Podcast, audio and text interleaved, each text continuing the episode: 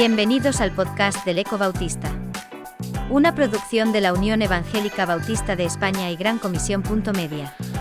En esta nueva entrega de Teología y Misión, Samuel Escobar escribe, Una teóloga valenciana.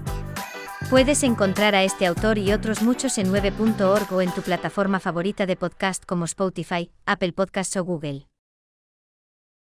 En mi columna de hoy, quiero referirme a una filósofa valenciana ampliamente respetada en los círculos filosóficos de España y el mundo.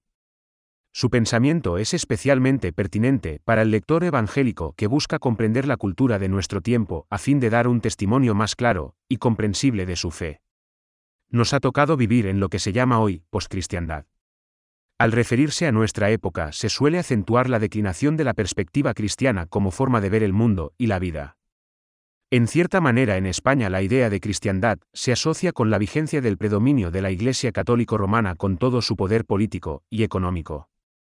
Y hay que reconocer que pensadores tan diversos como Fernando Sabater, Manuel Vincent o el novel Mario Vargas Llosa parecen concordar en ese punto. Nadie quiere el regreso al dominio de la cristiandad medieval protagonizada por la Iglesia católica romana. Quiero ocuparme de la filósofa valenciana Adela Cortina, ampliamente conocida en el ámbito filosófico español, europeo e iberoamericano. Hoy exploraré brevemente dos de sus libros, Alianza y Contrato, Política, Ética y Religión, Traata, Madrid II, edición 2005, y luego, ¿Para qué sirve realmente la ética? Paidós, Barcelona, 2013. En el primero llegamos a percibir cómo las raíces judeocristianas de nuestra cultura occidental aparecen tarde o temprano cuando tratamos de comprenderla.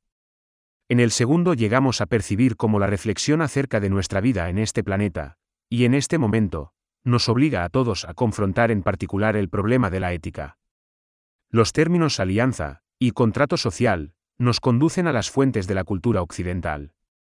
Cortina nos muestra cómo la idea de alianza es imprescindible para entender la raíz bíblica de esta cultura europea de la cual formamos parte, y por otra parte nos muestra que la idea de un contrato social está también profundamente arraigada en ella.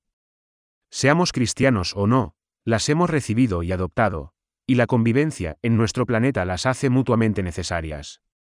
Comentando el pensamiento de Jonathan Sachs, Cortina nos recuerda que este pensador plantea la necesidad de que de la misma manera que la condición humana nos lleva al libro de Génesis de la Biblia y a la noción bíblica de alianza, nos lleva también al libro de Thomas Hobbes y la idea de contrato social.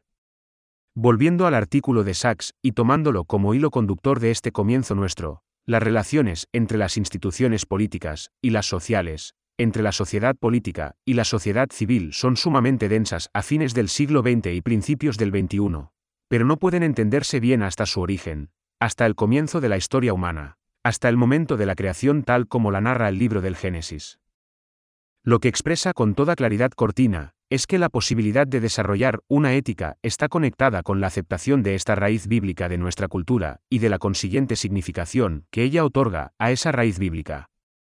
Cortina lo hace sin pedir disculpas, sin inhibiciones, mostrando la pertinencia de la visión de lo humano que nos ofrece para que los seres humanos de hoy podamos entendernos a nosotros mismos. Ninguna sociedad puede funcionar si sus miembros no mantienen una actitud ética. Ningún país puede salir de la crisis si las conductas inmorales de sus ciudadanos y políticos siguen proliferando con toda impunidad. Este libro nos recuerda que ahora, más que nunca necesitamos la ética. Lo que creo importante señalar en el caso de Cortina, es que no tiene una postura apologética o defensiva de su fe cristiana, sino que con vigor construye un argumento convincente a partir de ella.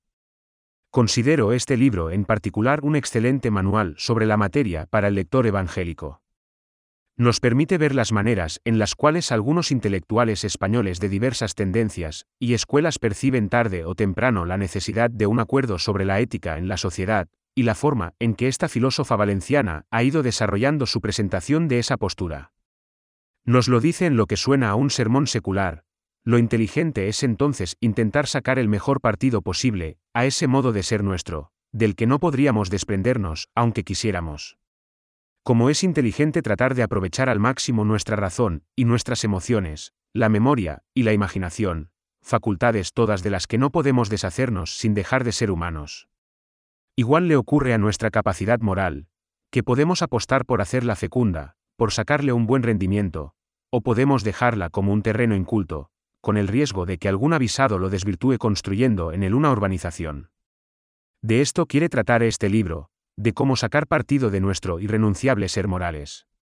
Creo que los pensadores evangélicos en España necesitamos darnos cuenta que fuera de las filas evangélicas hay personas que están tratando de articular su fe cristiana en forma diferente a la del catolicismo predominante. Que en muchos aspectos esa fe se acerca a nuestro propio cristianismo evangélico, y debiera aprender a buscar coincidencias para un testimonio común en estas horas difíciles.